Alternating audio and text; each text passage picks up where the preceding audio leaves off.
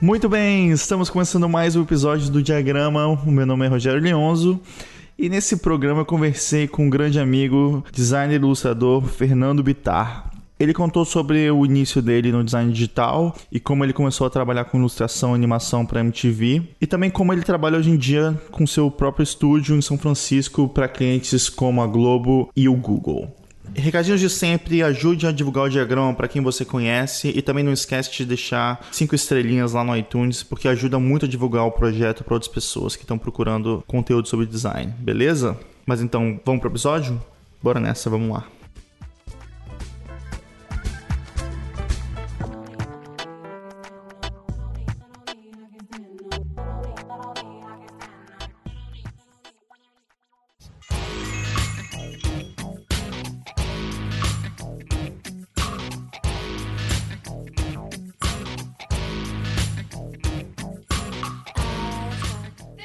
Voltamos com mais um diagrama e no episódio de hoje eu tô aqui conversando com o designer, ilustrador Fernando Bitar. Bitar, seja muito bem-vindo ao diagrama, cara.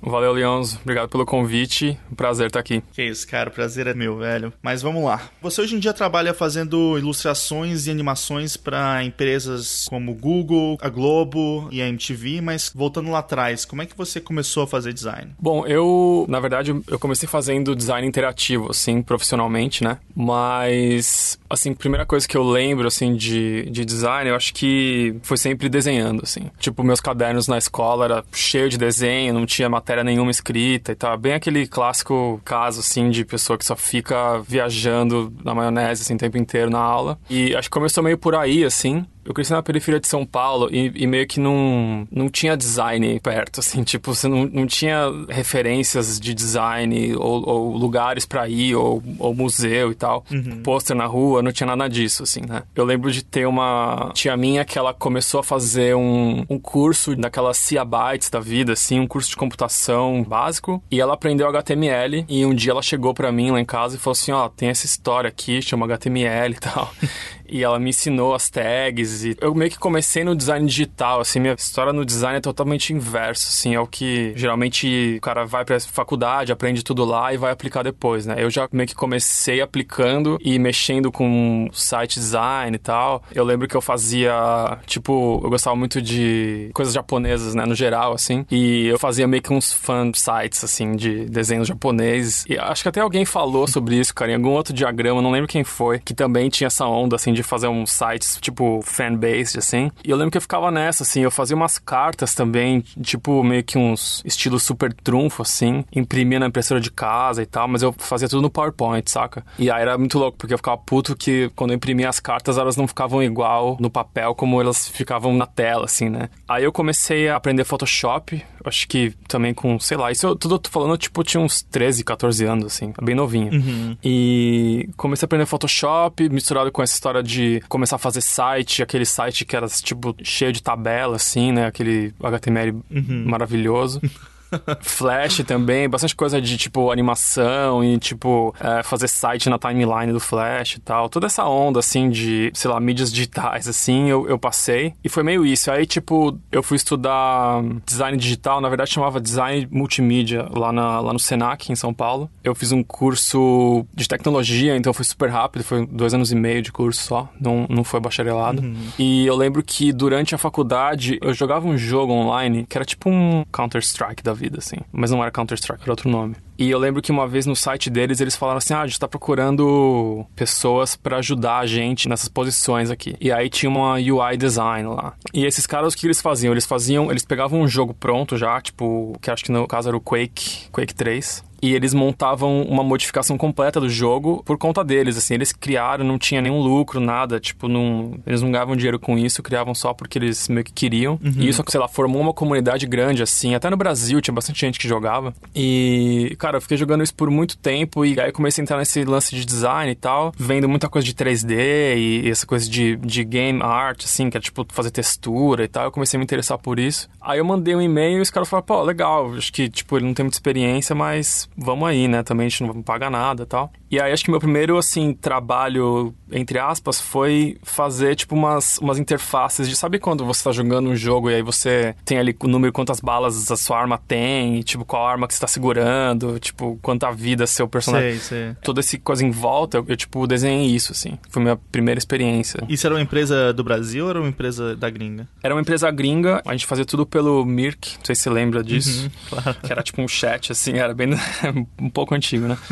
e era bem legal, porque tinha gente nos Estados Unidos, tinha gente na Austrália, tinha gente na França, tinha eu no Brasil, tinha gente no mundo inteiro, assim. Qual que era o nome do jogo? É, chamava Urban Terror. Ah, legal. Eu não nem sei se existe hoje ainda, mas era um era basicamente um mod de Quake 3, assim. E foi bem legal, foi a primeira vez que eu recebi um feedback, assim. E, e dói, né? Primeira vez que você recebe um feedback do cara falando assim, então, refaz. e você fala, puta, mano, como assim refaz? Você não entende nada, você fica, né, você fica assim meio puto e tal, você acha que o cara não entende nada, assim. Mas foi bem, foi bem interessante essa primeira experiência. Mas isso tudo foi na época da faculdade? Quando foi que você já estava trabalhando com essa galera, assim? Foi durante a faculdade, eu comecei com eles, eu acho que foi em 2003, 2004, alguma coisa assim. Uhum. E aí eu lembro que quando eu comecei a fazer meu TCC, eu parei de trabalhar lá, fiz o TCC e me formei e aí eu fui arranjar um trampo mesmo, normal, assim.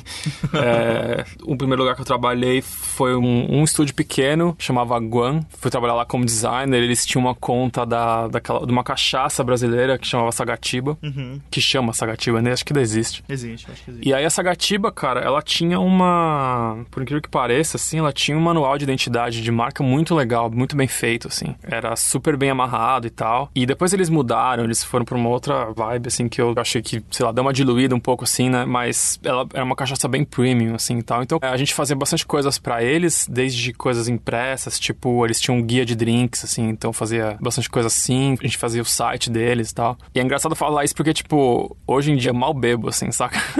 então, é, tipo, é, aí o primeiro cliente maiorzinho foi exatamente um cliente cachaça, assim, completamente nada a ver. E aí depois de lá, eu fui trabalhar na Isobar como assistente de arte. E acho que foi a minha primeira agência grande.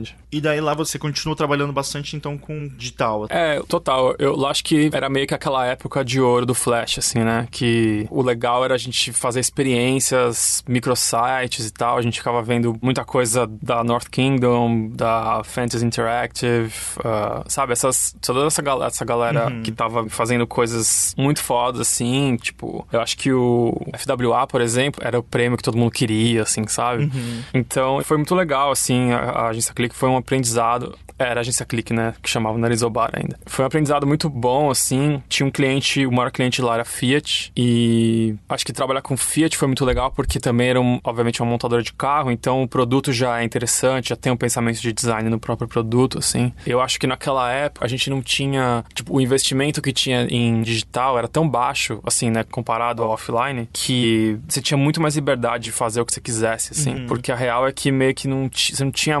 muita. Sim, não tinha muita pressão, sabe? Não tinha essa cobrança por resultado tão grande, as pessoas podiam explorar de maneiras diferentes em termos de, tipo, umas coisas mais experimentais mesmo, né? É, total. E eu lembro até que tinha um programa com o, o pessoal da Gringo, da Colmeia, e acho que tinha mais, mais uma galera, e chamava acho que 3.8, que era o tamanho do mercado de digital no Brasil, assim.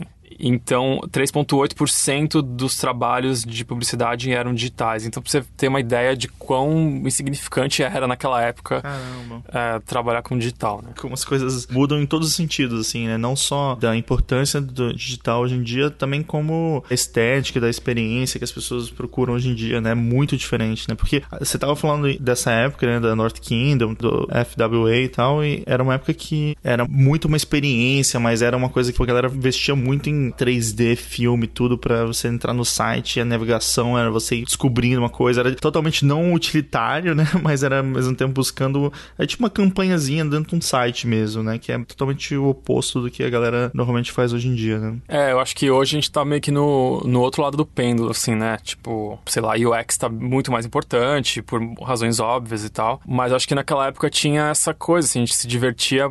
Eu acho que a gente se divertia mais, na real, criativamente, porque você podia, sei lá, coisas simples, assim, tipo, cada menu de cada site era uma coisa completamente diferente, assim. Você não tinha regra, não tinha nenhum padrão, não tinha o material design do Google falando como que deveria ser, sabe? Uhum. Eu acho que, assim, é um paradoxo, assim. Tipo, hoje tá muito melhor, você consegue usar as coisas, né, de fato. você não precisa baixar o último flash, sabe, para poder acessar o site, aquelas coisas uhum. bizarras que tinha antes. É. Mas, ao mesmo tempo, não é uma coisa tão emocional como era, né? Acho que antes você conseguia entrar num site e sair dali meio que, porra, foi uma experiência legal, ou fala, caralho, como esses caras fizeram isso, assim, sabe? Uhum. Eu achava bem mais interessante naquela época, mas era um inferno, né, cara, pra fazer tudo ficar legal, assim, tipo, coisas pequenas, tipo, qual que vai ser o som que o mouse faz quando der o rollover no botão, assim, sabe? Tipo, sei, sei. enfim, qualquer trilha, o site tinha trilha, sabe? Tinha muita coisa, assim. É muito louco, cara. Eu já fiz um site uma vez pra Gwen Stefani, cara, e daí tinha um, uns takes dela no estúdio falando, sei lá, 20 20 vezes o mesmo take pra gente escolher um pra entrar no site, tipo, você botasse mouse over de um botão, sabe? Daí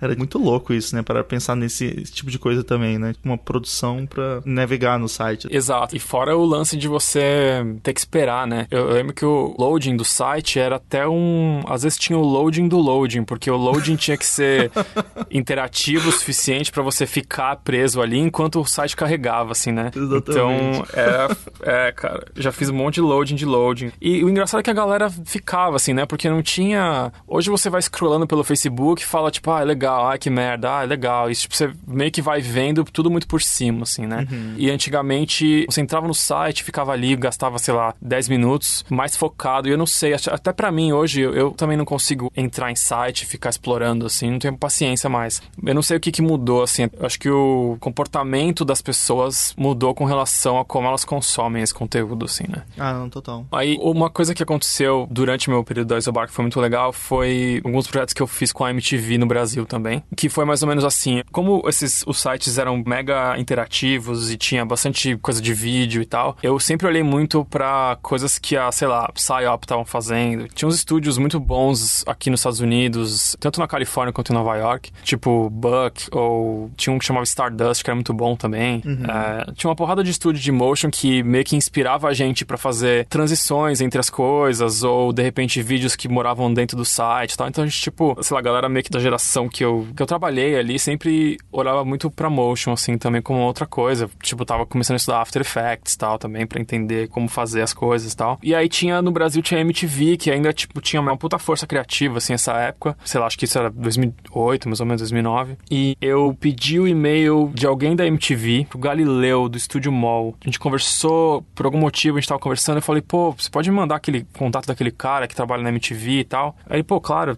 tranquilo, tá aqui. Manda e-mail pra ele, chama Beto Shibata. E até é engraçado o episódio ser depois do Beto, assim, porque ter conhecido o Beto foi uma coisa que, porra, abriu um leque, abriu um mundo novo, assim, na minha carreira como um todo, assim, porque, ah, não sei, eu sempre, sempre achei a MTV um, um lugar muito legal para você, tipo, até expor os trabalhos ou meio que participar, né, de alguma forma, assim. Eles chamavam pessoas muito boas para contribuir com todos os tipos de trabalho que tinha lá. E o Beto, ele tava no promo já essa época. Aí, como eu sabia que a gente ia conversar hoje, eu até procurei o primeiro e-mail que eu mandei para ele. E era. Eu ia ler aqui, mas é, eu não vou ler porque é bem ridículo, assim. Agora lê. Agora, tipo, tem que procurar. Mas era, tipo, uma coisa bem B, assim: Oi, Beto, eu sou o Fernando tal. Foi, tipo, vamos fazer uns trabalhos aí. Tipo, eu lendo, eu fiquei com vergonha, assim, sabe? Quando você fala, ai meu Deus, moleque, que você tá mandando esses e-mails, assim, sabe? Mas foi isso, assim, eu falei, cara, eu queria, vamos fazer uns trabalhos, eu tô mega afim de começar a fazer animação. Pra você ter uma ideia, não tinha nada para mostrar. E aí ele falou assim, cara, vamos é, eu tô procurando animações que tenham o logo da MTV envolvido. Tipo, era só uma animação com o logo da MTV, que ele tava. Acho que devia ter algum. Não sei se tinha alguma data comemorativa, alguma coisa assim. Mas eu lembro que foram vários artistas que fizeram animações. E aí essa foi a minha primeira, assim. Então eu tava na Isobar ainda, fiz essa animação, um loopzinho, assim, acho que eram 15 segundos. E aí começou meio que uma história com a, em paralelo, assim, às agências que eu trabalhei com a MTV. Então a MTV estava sempre presente a partir desse momento, assim, durante boa parte da, da minha carreira, assim. Pô, que massa, cara. É engraçado você falando agora, assim, porque eu tava pensando nisso um dia desse. Assim, eu acho que nessa época era muito normal que uma pessoa que trabalhasse com digital sempre estivesse pesquisando sobre, sei lá, uma galera que faz fonte,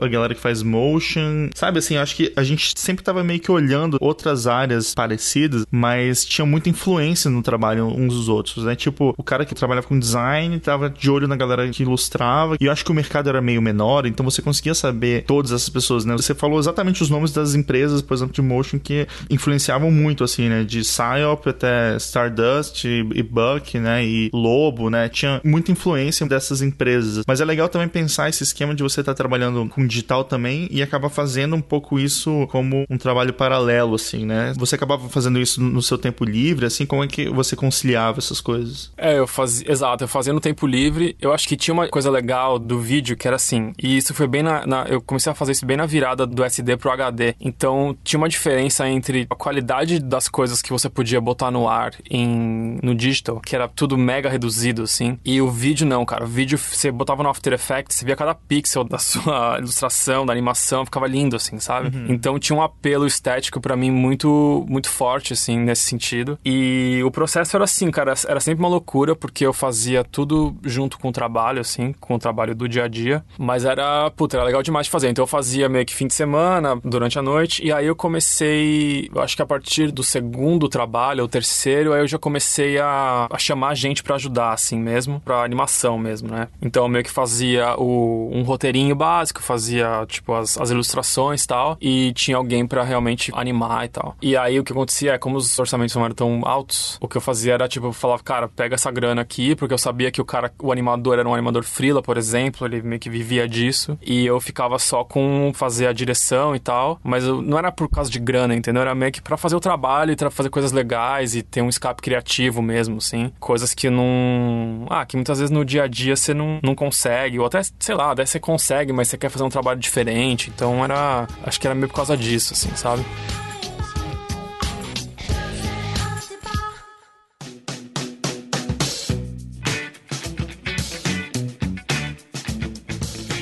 Mas aí depois você foi trabalhar na Gringo, né? Você tava lá no começo da Gringo também? É, eu fui trabalhar na Gringo. A Gringo era tipo, para dar um contexto assim pra quem não sabe, a Gringo era a terceira empresa, quarta empresa no mundo que tinha mais FWAs em um certo ponto, assim. Então era, sei lá, o André e a Fernanda conseguiram fazer um estúdio, uma agência incrível, assim, pegar uns clientes muito bons, né? Tipo, eles tinham Absolute, Coca-Cola e tal. E, cara, geravam certos ciúmes, assim, e outras pessoas. Eu lembro quando, tipo, lançava site da Gringo, todo mundo meio que parava o que tava fazendo pra ir lá ver qual era o site, pra ficar testando o site, pra ver se conseguia quebrar o, o tipo, ah, deixa eu ver se eu der rollover 15 vezes nesse botão se quebra, assim, você, tipo, queria, meu, esmiuçar o site dos caras e, e, era sempre muito redondo, assim. Eu lembro do Matarazzo postando no Brasil Inspired, no site do Nando Costa, que tava voltando pro Brasil e que tava querendo abrir uma empresa bem foda e que era pra galera mandar portfólio pra ele pra fazer um time. Uhum. E daí um tempo depois, tipo, um, seis meses depois, depois eles lançaram o site, assim, sabe? Sim. Eu lembro claramente disso. É, então, daí pra sua pergunta, não. Eu peguei uma fase mais, acho que do meio pra frente, assim, na verdade. Uhum. A galera que tinha começado lá já tinha saído. E, pô, mas eu fiquei feliz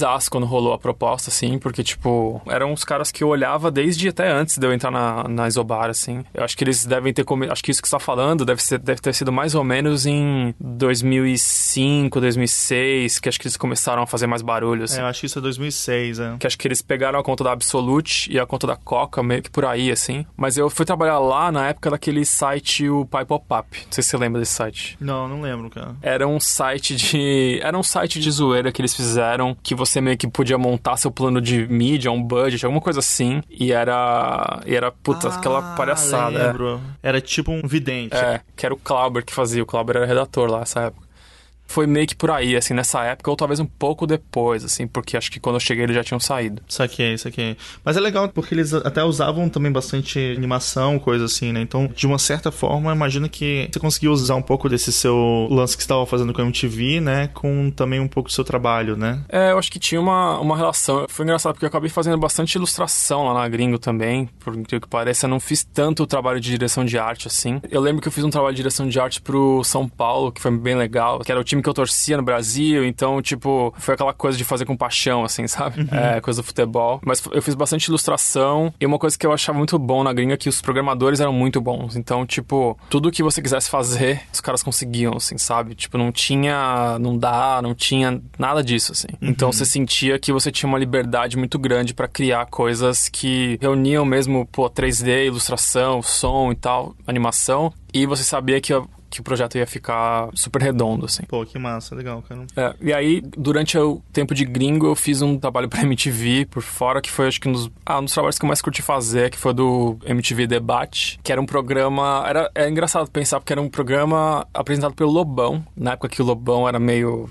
enfim, né? Era outra época, outro, outra vida, né, do Lobão, naquela época. E, cara, eu assistia, então foi muito louco, porque eu assistia o programa, gostava, acho que era um dos meus preferidos na época. E aí, acho que o Beto, chegou um e-mail do Beto, falou assim, MTV Debate. E aí foi aquela coisa de casar uma coisa que você já gosta com uma outra coisa que é, pô, vou participar, né, de alguma forma disso, assim. E aí foi legal, porque consegui fazer, tipo, meio tudo, assim, roteiro e todos os, frames da ilustração tal. Foi, acho que, o primeiro trabalho que eu senti que ficou ficou bem redondo, assim, tanto que eu deixo no site até hoje, assim, porque eu ainda gosto, sabe? Que massa, legal. E depois você acabou indo para Cubo, né? Isso foi. Você ficou um tempo na Gringo? Como é que foi essa mudança também, da Gringo para Cubo? É, eu fiquei um tempo na Gringo. É, na real, eu fiquei em casa depois de um tempo de frila acho que por uns meses antes de ir pra Cubo. E eu lembro que tinha um pessoal de RH, tipo uma empresa de RH, meio headhunters, assim, muito que eles fazem aqui nos Estados Unidos, que não era muito comum na época, assim. E eu fui conversar com eles e eu falei assim: não, eu queria uma coisa mais. Já tava meio que querendo freelar, assim, e tentei explicar para eles. Eles falaram assim: ah, então, mas meio que não é o que a gente faz, assim, nosso lance é recolocar pessoas no mercado, ou enfim, né, tipo, achar essas, esses talentos e conectar com as agências que estão precisando e tal. E nessa eu falei: ah, valeu, obrigado, não, não tô muito afim. Aí eu passo uns meses e vem um e-mail dessa, dessa galera e fala assim: Oi, apareceu uma vaga aqui para você, você tá interessado em saber? E ela não falou o que que era, não falou nada, que era quem que era, assim.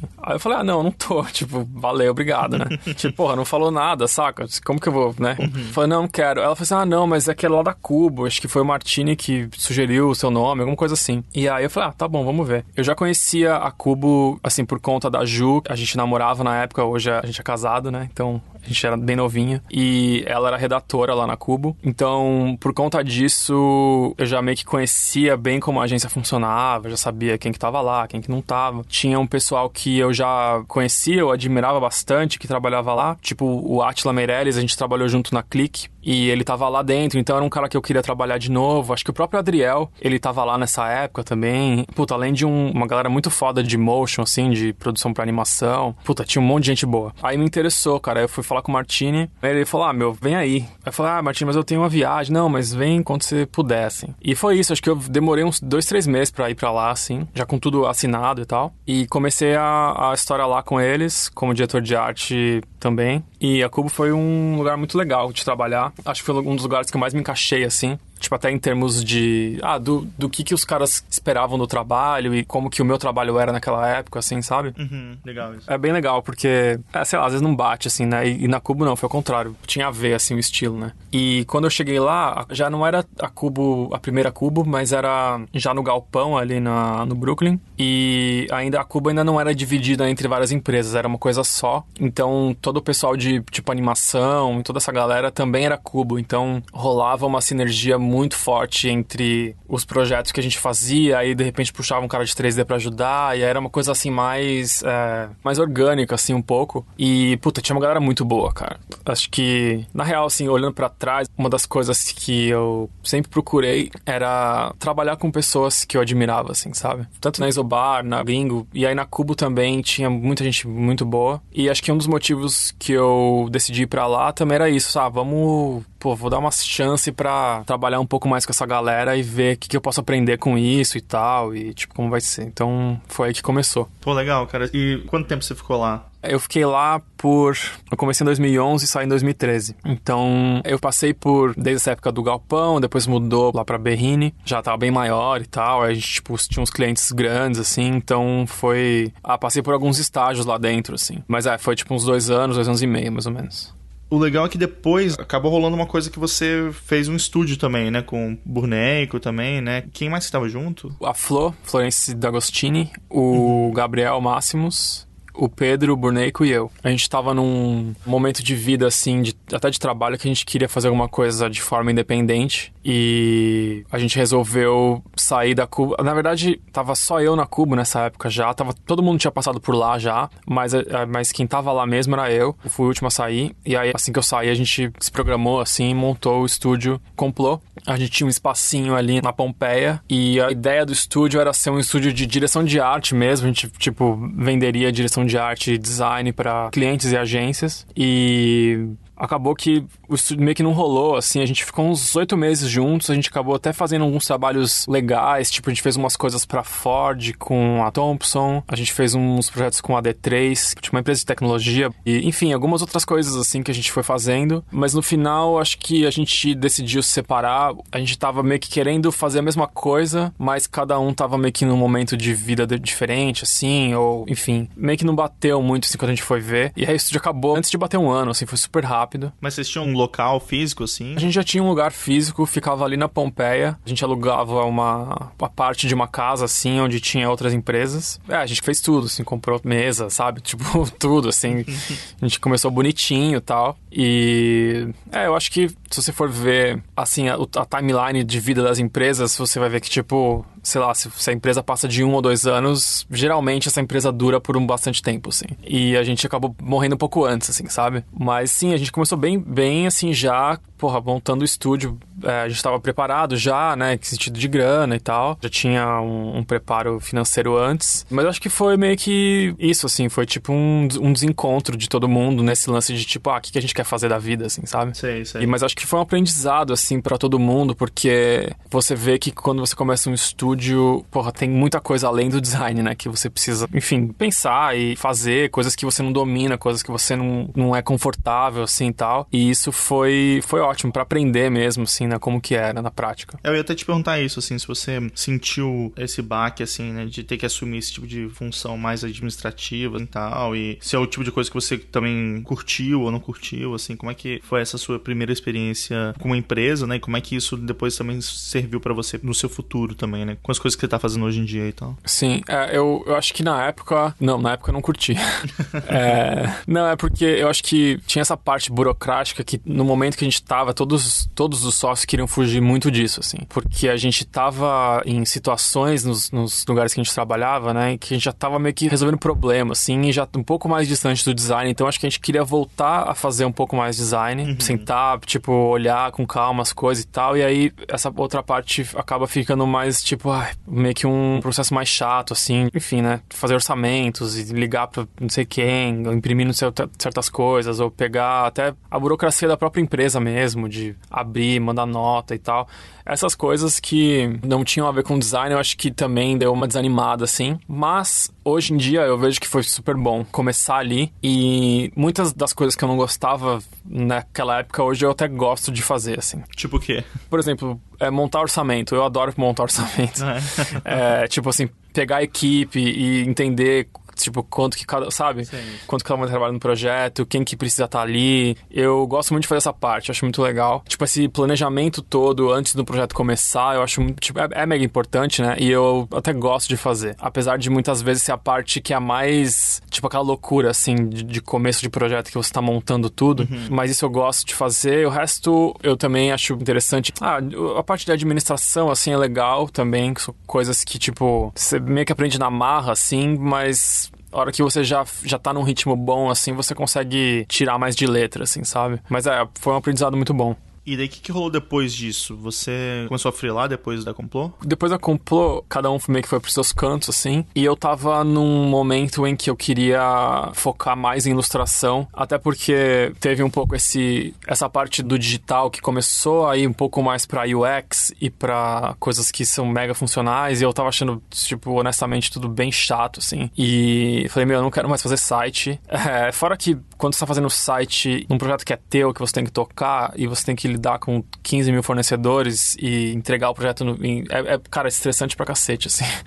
Uhum. E, e, sempre atrasa e tal. Então eu falei assim, meu, eu não quero mais, porque primeiro que eu não tô afim de fazer, e segundo que daria uma puta dor de cabeça, assim. Então eu falei, meu, eu vou focar em ilustração e animação. E eu falei assim, não importa o que vier, se não for de ilustração e animação, eu não vou pegar. E isso foi 2014. então, assim, pra você ter uma ideia, 2014 foi o ano da Copa no Brasil. E eu acho que eu assisti a Copa inteira, tá ligado? De tão pouco projeto que eu tive em 2014, assim, porque era isso, eu ficava negando coisa, ou meio que não tinha mesmo, porque acho que o ano de Copa foi. É, muita gente investiu, já tava com dinheiro investido desde 2012, 2013. Uhum. E 2014 começou a rolar depois da Copa, assim. Isso aqui. Porra, mas foi um exercício de paciência, meio que segurar essa ansiedade, assim, para não espanar, sabe? Pô, e tem que ter bastante coragem também, né? Pra recusar trabalho também. Quando você não tem outro trabalho no momento, assim, né? Você tava bem focado mesmo, né? Porque é importante aprender a dizer não, né? Mas assim, é difícil, né? É, eu acho que sim, acho que tem que. Óbvio, né? Eu não era louco, eu, tipo, tinha uma grana guardada e tal, consegui me virar. Mas, para mim, acho que esses momentos de quebra são mega importantes, assim. Tipo, eu não acredito muito em transição, sabe? Tipo assim, ah, não, eu vou fazendo aqui, aí eu fico meio período nisso e depois mais. Eu não acho que rola, assim. Eu acho que você tem que falar, meu, não, não vou mais fazer isso, vou começar a fazer aquilo, vou, tipo, passar um desconforto. Uhum. Eu acho que o lance é mais isso, assim, você aceitar o desconforto e abraçar e falar assim, tá, eu vou viver uma vida mais desconfortável por um tempo, vou tentar meio que gerenciar a minha ansiedade, sabe? Uhum. Mas eu tô com esse objetivo sempre na mente, assim, e tal. E, é, sei lá, eu acho que isso foi muito bom, assim, para mim. E faz sentido também, né? Porque no final das contas também você, se você fica meio lá, meio cá, né? Você acaba não focando nenhum dos dois, né? E se você se força, assim, né? Acaba que você tem que resolver aquilo, não importa o que for, né? Então você tem esse foco, assim, que é bem importante, né?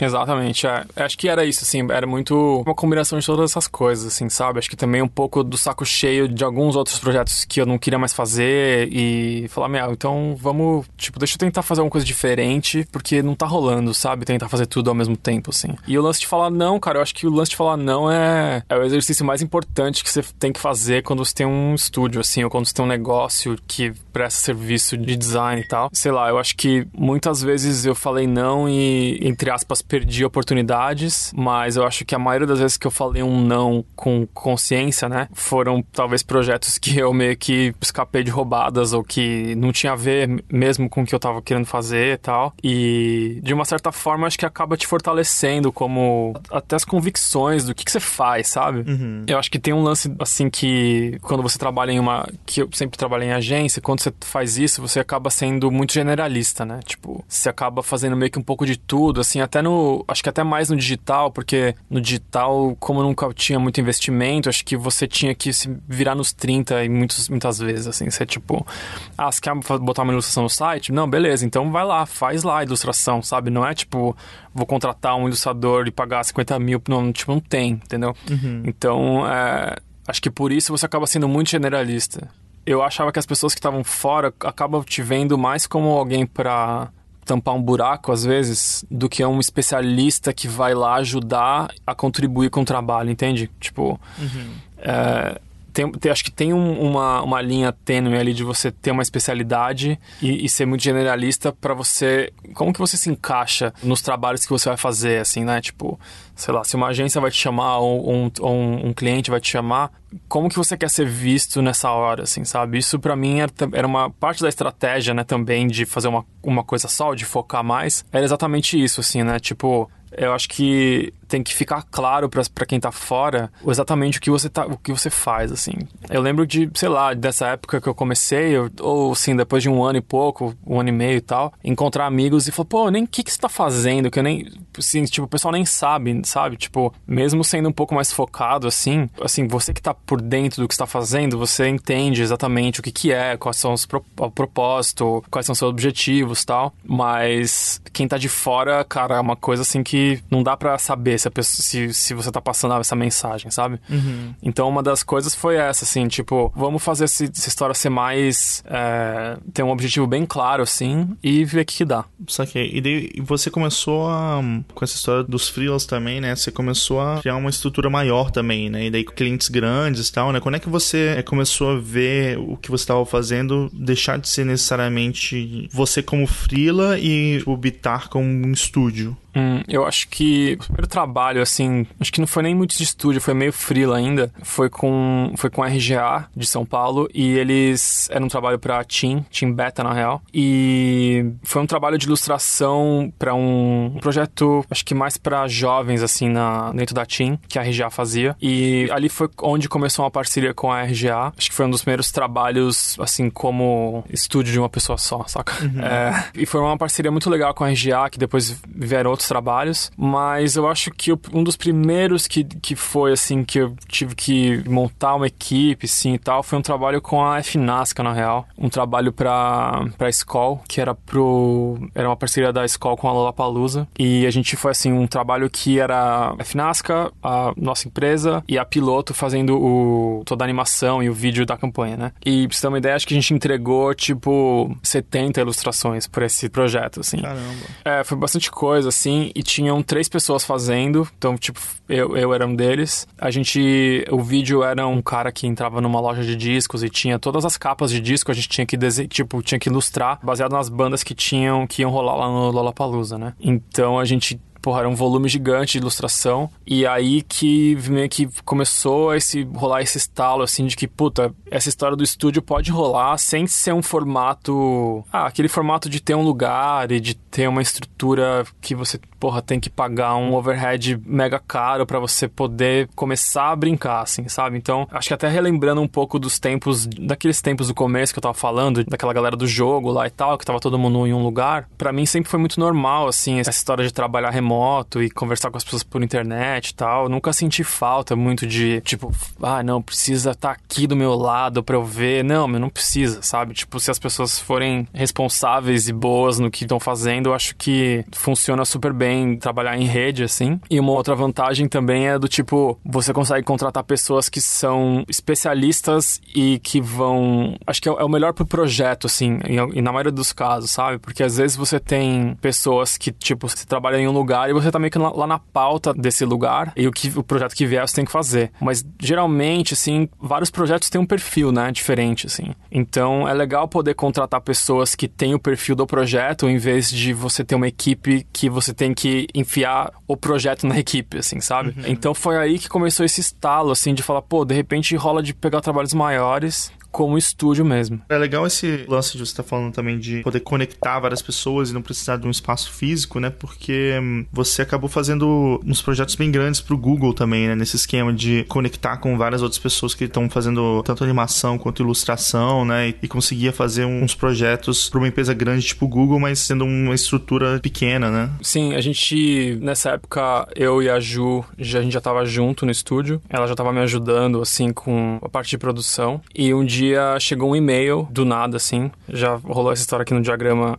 outras vezes, mas basicamente chegou um e-mail do nada de um cara que eu não sabia o nome em inglês, falando assim: "Ah, a gente tem um projeto aqui para fazer stickers para um aplicativo de mensagens novo do Google que vai ser lançado em 2016, ou que acabou de ser lançado, sei lá". E quando eu li o e-mail, eu falei: "Ah, legal, eles querem que eu faça um sticker, né? Tipo um pack de sticker. Vamos aí, vamos fazer um call". Aí a gente fez o call com eles e eles falaram assim: "Não, a gente então a gente quer que vocês façam 20 packs de sticker para o mercado mercado brasileiro e cada pack tem 24 stickers. E cada pack a gente quer que seja um artista, um ilustrador diferente. E aí a gente, a gente falou, pô, a gente ficou mega empolgado, né? Falou, pô, legal. E aí acho que até numa parte da, da conversa, assim, o cara perguntou, ah, e, e onde fica a equipe de vocês, né?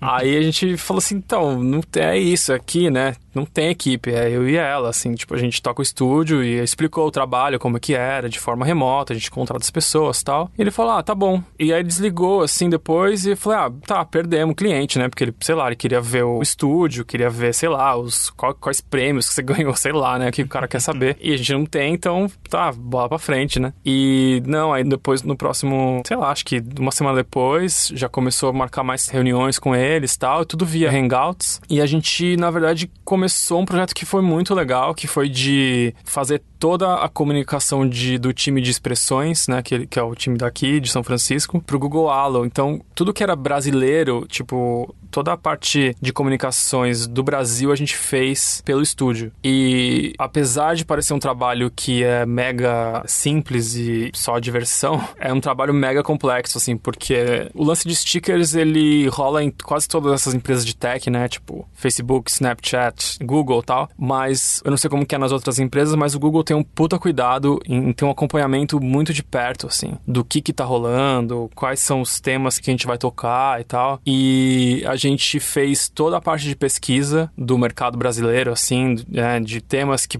a gente poderia tocar, o que, que seria legal falar sobre Brasil. Então, sei lá, desde as coisas tipo carnaval, sei lá, a gente sabia que o mercado de beleza, por exemplo, de moda, né, mas beleza especificamente, tinha muita coisa, né, muito blog, muito canal no YouTube e tal, então isso era uma outra coisa que a gente queria focar. Enfim, várias coisas, temas que tinham a ver com o Brasil, a gente fez e a gente mostrava toda essa pesquisa pro Google, né, então a gente tinha uma parte antes de começar, só pesquisa, então a gente fez isso para todas as, as coisas que a gente gente fez com eles. E o legal é que a gente tinha que explicar as, as coisas, assim, né? O porquê, o que, que significa sambô na cara da sociedade, né?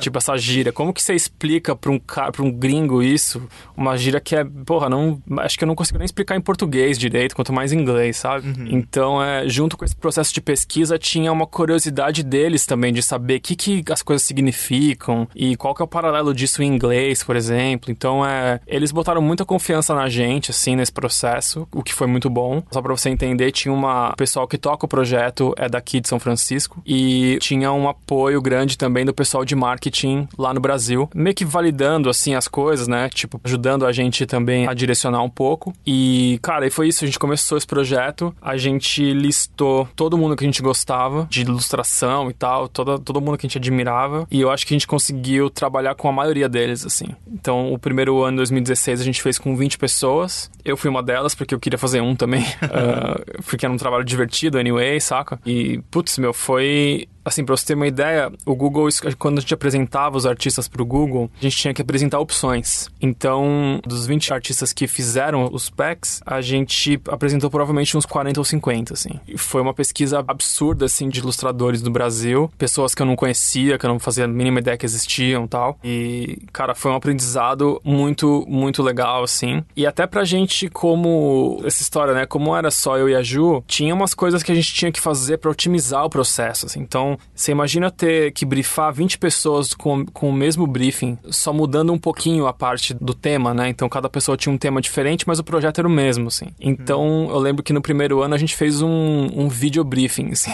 que era tipo, eu e a Ju num vídeo, a gente dava o projeto inteiro, falava o que, que a gente tem que entregar, como que a gente precisa entregar, tal, tal, tal. E aí depois a gente fazia, a gente falava assim, ó, oh, artista, vê esse vídeo aí e depois a gente conversa sobre o que você tiver dúvida. Então as conversas no final eram mega simples, assim, né? Tipo, e aí, entendeu? Ah, não, entendi. E aí falava só um pouco sobre o tema e tal. E então, tipo, em vez da gente gastar 20 horas falando com 20 artistas, a gente gastou, tipo, sei lá, um quarto disso, porque a gente já tinha metade das coisas explicadas de uma forma que não era um briefing chato, um doc que o cara tinha que ler e, tipo, ah, sei lá, né? Você lê um doc, ele meio que você. Não é a mesma coisa, né? Não tem a emoção, você não consegue ver direito como vai ser. Então a gente tinha umas, umas coisas assim para otimizar o nosso tempo e fazer o projeto andar direitinho. E daí foi mais ou menos nessa época que vocês acabaram indo para São Francisco também? É, aí depois do primeiro ano que a gente terminou, primeira leva assim de packs, a gente mudou para cá. A gente continuou em 2017 fazendo mais algumas coisas. 2017 foram mais 20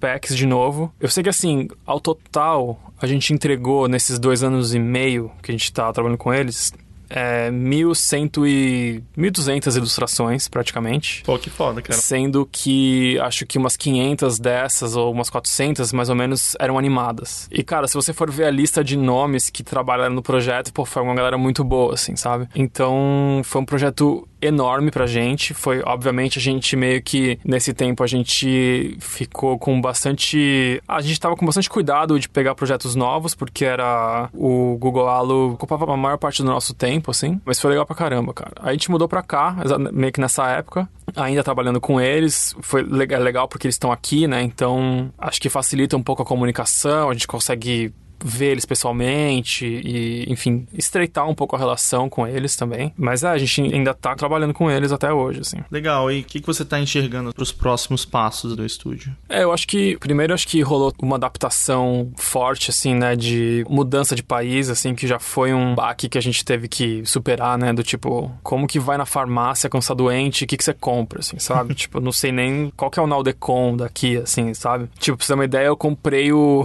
eu fiquei doente uma vez e aí tem um remédio que chama NightQuil aqui. Uhum. E aí eu, em vez de comprar o NightQuil, eu comprei o ZQuil, que era tipo o remédio para dormir, saca? Mas acho que o NightQuil também deixa meio grog também, né? Os dois deixam meio grog, não? É, mas eu acho que o ZQuil é especificamente para dormir mesmo, assim. E aí eu, tipo, tomei o remédio e falei, meu, não tô conseguindo mais, não tenho controle mais do meu corpo, tá ligado? É...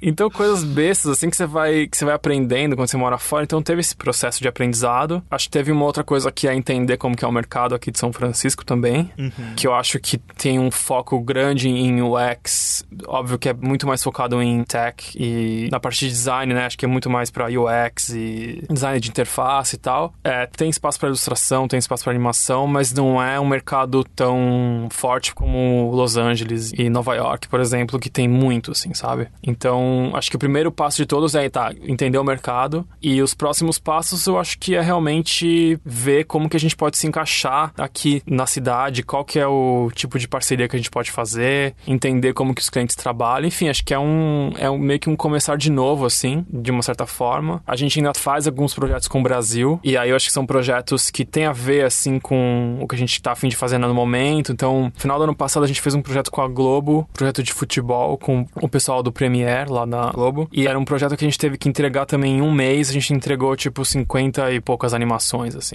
É, assim, o cronograma tinha, tipo... Ah, o cliente tem que responder em uma hora. Coisa que não existe, assim, sabe? Tipo, você tem que mandar um negócio, o cara tem que responder em uma hora, porque senão atrasa o, o deadline, sabe? E funcionou, na real. Tipo, a gente deu super certo, assim, a gente conseguiu entregar tudo. Ficou muito legal. E, sei lá, esse foi um, do, dos projetos que a gente fez nesse, nesse meio tempo, assim. Então, acho que é meio isso. Acho que meio que sentir um pouco mercado, como é que é. Começar a pouquinho em pouquinho, fazer a, a história rolar aqui nos Estados Unidos.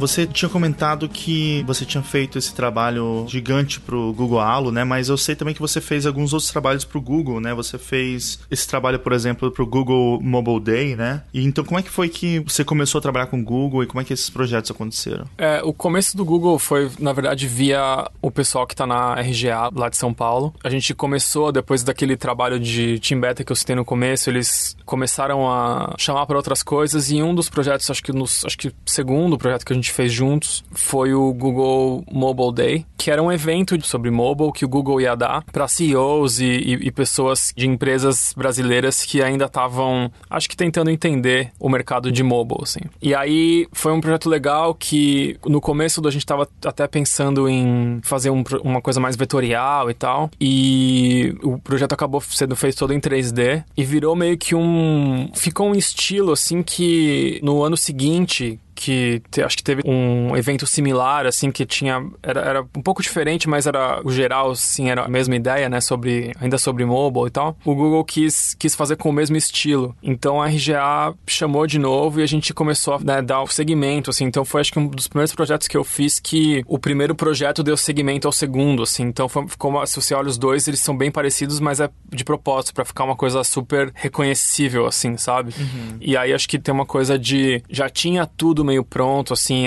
de, em questão de iluminação, sei lá, essas coisas técnicas, né, de 3D, já tava meio que tudo pronto, assim. E aí no segundo projeto, que foi o Mobile Recall, eles tinham experiências que eles iam fazer ao vivo lá, então, tipo, tinha uma, sei lá, uma bicicleta que ela, se, se o site da empresa do CEO que tava na bicicleta fosse pesado, ela ficava pesada também. Coisas do tipo assim, sabe? Então a RGA trouxe pro mundo físico, assim, um pouco essas experiências. E aí o trabalho foi como que você representa essas experiências físicas de forma ilustrada, assim. Uhum. Já naquele estilo do Mobile Day, né? Então teve esse link, assim, que foi, que foi muito legal. E eu vi que vocês fizeram, tipo, uma coisa impressa que as pessoas recebiam, né? Mas tem, tipo, uma ilustração meio decupada, toda desmontada, né? O que, que era exatamente isso? Era meio que uma, uma visão, tipo, explodida, assim, do, de cada experiência, né? Tinha, acho que, mais informações ali. Acho que era um pouco mais, mais funcional mesmo, assim, como pôster. E também, na real, foi tudo feito já a partir dos assets que eu tinha no 3D dos outros, dos posters coloridos, né? Então, tipo, aqueles foram os primeiros. E aí, apesar de parecer que é tudo feito em, em vetor e tal, não, é, foi tudo feito em, em 3D, assim, só que de uma forma que parecesse mais, é, mais um desenho mais técnico, assim. Tipo um cel shading, né? É, tipo um cel shading, assim, e tal, mas que fosse bem, bem próximo de um, de um pôster vetorial e tal, assim, mas a hora que eu comecei a fazer, eu falei, puta, eu acho que é mais fácil eu já fazer tudo no 3D logo do que Uhum. Sem essas coisas, né? De você tentar otimizar, assim, e às vezes ganhar tempo. Ou também tem umas coisas que eu achava que era um pouco mais fácil de ganhar, é, sei lá, se alguém pede alteração, ou se sabe esse processo, assim, de. processo normal de design. Eu acho que tinha umas coisas que, se você altera uma coisa no pôster colorido, depois se altera no outro. Então, acabou facilitando muito o processo também nesse, nesse trabalho. Isso aqui é legal. E foi legal que eu vi bastante essa mudança que a Globo, né, o canal fez de toda a parte visual deles, né? Porque antes era muito atrelado aquela linguagem do Hans Donner e tal, né? E foi legal que recentemente eles tiveram aquela mudança dos pacotes de vinhetas e tudo do canal, né? E eu vi que você estava fazendo um trabalho para eles justamente nesse novo começo deles, né? Que foi um trabalho de ilustração também de animação, né, que vocês fizeram junto com o pessoal do, do Vetor Zero, né? Como é que foi esse projeto, assim, como é que ele chegou para você e como é que foi o processo todo, assim, de trabalhar com a Globo? É, foi, o projeto foi bem legal, foi via Vetor Zero mesmo, então eles que entraram em contato. E os diretores de arte da Globo tinham um, peão que era tipo um, um peãozinho, um brinquedinho, assim, que no final, assim, a ponta do peão era uma caneta. E os caras estavam querendo fazer a identidade toda ser a partir de um, de um fundo branco, né, porque eles estavam mudando o logo mesmo, daquele logo mais prateado e cheio de reflexo para um logo branco. E eles, a partir desse fundo branco, eles tiveram essa ideia de, de um peão que começa a rodar assim pelo papel e, e ir desenhando algumas ilustrações. E o processo foi bem interessante porque foi uma mistura de digital com tradicional, assim. Basicamente, eu falei, cara, me dá esse peão. A galera pegou o peão com os caras. E, e aí foi tipo um dia só de rodar peão, literalmente, assim. Ficar rodando peão em cima do papel e, e, fazer várias marcas diferentes, de tamanhos diferentes, de formas diferentes, com mais curva, com menos curva, mais reto, mais curto e tal. E aí nisso eu montei uma biblioteca gigante de assets, basicamente, que eu extraí tudo, depois recortei. E aí um dos processos foi exatamente isso: pegar todos esses recortes, começar a colorizar e tal, e, e, e juntar todos eles para formar algumas ilustrações, né? Então, um uma parte do processo foi esse uma parte de exploração, que foi assim, ah tá, a gente tem tinha duas partes no trabalho, uma que era a parte de tipografia e uma outra parte que eram ilustrações mais figurativas. Então a gente começou com a parte tipográfica e foram vários testes assim para entender o que que fica mais legal, assim, como que a gente consegue fazer a tipografia ficar legível, por exemplo, porque o traço do piano é bem fininho, então qual, sabe qual era o nível de detalhe que tem que ter e tal. Então acho que foi um processo ali pra gente falar, tá, OK, a gente chegou num, num ponto legal. Até de cores também, assim, acho que teve um, um, estudo. E depois disso, que já tinha um pouco desse processo, começou a parte de montar cada letra. Então, cada letra tinha um. Era, era montada de uma forma diferente, para você não ver, né, a repetição delas. E depois começou o lance mais figurativo, que tinha algumas cenas que a gente tinha que fazer que representava cada, meio que cada área da Globo, assim. Então, era novela, futebol, reportagem e tal. Tinha essas áreas diferentes, assim. E aí foi legal porque o pessoal da Vetor Zero que dirigiu o processo e eles dirigiram o filme também. Cara, os caras, enfim, né, eles são super bons, obviamente. E eles usaram essas ilustrações que eu fiz como parte do filme, assim. Então, tipo, tinha uns closes no peão, assim, o peão ia, ia rodando pelo papel, e aí quando ia dando zoom out, ia, ia vendo as ilustrações formadas. E além disso, teve coisas tipo print também. Então, é, foi um projeto muito legal de fazer. E foi um dos desafios foi tipo, essa biblioteca de assets era gigantesca, assim. E era pesado pra cacete, e ocupava muito espaço e tal. Então, tinha esses, esses desafios técnicos de fazer a parada rolar de uma forma tranquila, mas ao mesmo tempo, um tipo de ilustração que tinha que ser formada por uns rabiscos, né, basicamente, assim. Então, sei lá, você tinha que ver até que ponto que o rabisco fica legal e quanto de caos tem que ter nessa ilustração, você tem que, onde que tem que ser mais certinho, uhum. quais são as cores, né? Tipo, tudo isso foi muito bem pensado, assim. Não, que massa, cara. E cara, recentemente você também fez uma ilustração pro evento de design, né, o Bond, que também foi bem legal, né? São várias animações de personagens também, né? Como é que foi esse trabalho e como é que vocês acabaram fazendo esse projeto? Bom, eu acho que esse trabalho foi um trabalho completamente inverso, assim. Ele não, ele não nasceu para ser do Bond, na real. Ele começou como um experimento de desenhar personagens que fossem muito baseados na vida real, assim. Uhum. Personagens que tivessem fazendo ações mais ou menos dinâmicas, mas que fossem relacionáveis, assim. Não era nada tipo. Não eram personagens extraordinários. Acho que tem um lá que é meio que um samurai, mas você pode interpretar como um cara indo num cosplay, por exemplo. e era meio que essa pegada mais tipo, natural, assim e tal. E um exercício de brincar com proporções e cor e, enfim, coisas que eu acho que nesses tempos de entre projetos, assim, uma das coisas que, era, que é legal de fazer no estúdio é isso, assim, você, tipo, fazer coisas que você tá afim de fazer para exercitar algum lado ou pra, sei lá, criar um, uma rotina, alguma coisa assim que você só quer botar alguma coisa criativa, assim, para fora. E o processo, geralmente, ele não é liso, assim, né? Geralmente acaba sendo, ah, faça uma ilustração e beleza, bota na gaveta e já, tipo, tô satisfeito, assim. Mas nesse caso, acho que os, os personagens saíram muito rápido. Acho que em, em, coisa de, tipo, dois, três dias, já tinha todos os personagens, tipo, posados, assim. E eu fiquei com esses personagens pensando, pô, eu queria animar esses, esses personagens de uma forma mais tradicional, assim, que não fosse em After Effects, que fosse uma coisa mais, tipo, frame by frame, ou animação 2D. Aí foi, assim, ah, meu, quer saber, eu vou investir nesse, nesse troço e vamos ver o que, que rola. Então, tipo, eu chamei um animador, o, o Fernando Finamori, e ele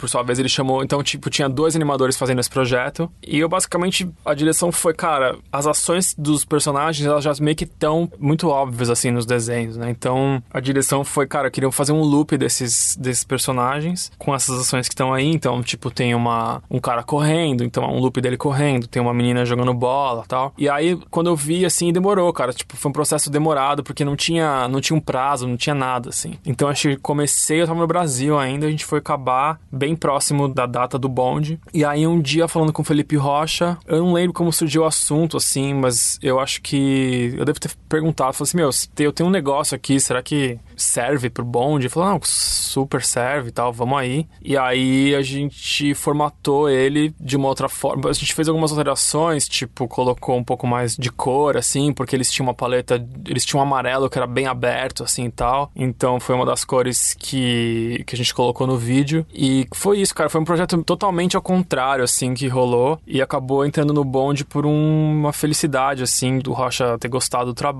e tal. E foi. Ele ficou rodando ali no telão. Eu não fui no. no não consegui no evento, mas tinham alguns artistas que fizeram é, outros vídeos, assim. Uhum. E ficava lupando ali, né? Então, esse vídeo foi um deles. É, ficava antes do evento, né? E, e entre os palestrantes também. É, e eu acho que foi uma coisa legal porque no final as personalidades eram tão diferentes que até que teve a ver com o próprio evento, né? Que era tipo mostrar é, um pouco do design brasileiro, então tinha essa coisa de ter uma diversidade grande entre os personagens tal. Acabou meio que sem querer encaixando assim na, até na proposta um pouco do, sei lá, eu vendo de fora hoje consigo enxergar um pouco mais esse link assim. Agora a pergunta que não quer calar é aquele casal na bicicleta, é você e a Ju ou não?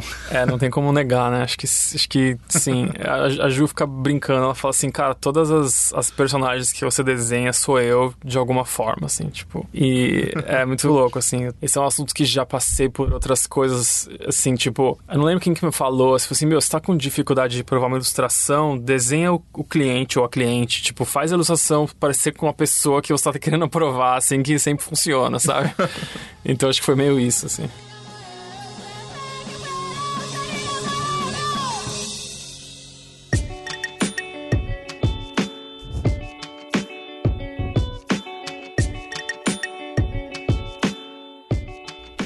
Cara, valeu demais por ter contado aqui sua trajetória, todas as coisas que você anda fazendo e, e dividir também os seus processos e suas histórias, cara. Obrigadão mesmo por participar aqui do Diagrama, cara. Pô, obrigado você pelo convite de novo. Eu acompanhei, né, o Diagrama desde o começo, assim, desde quando ele tava nascendo. E, cara, desejo vida longa. Quando você chamou, achei, pô, legal demais. Foi uma convocação, né, como eu te falei, não foi nenhum convite. Então, é isso, cara. Vida longa ao Diagrama e espero que dure por muitos e muitos anos. Acho que o que vocês estão fazendo é meio que uma história, um pouco da história do design brasileiro, assim, e lá na frente acho que vai ter um, um significado muito grande, assim. Pô, cara, valeuzão, velho. Falou, abração, até mais.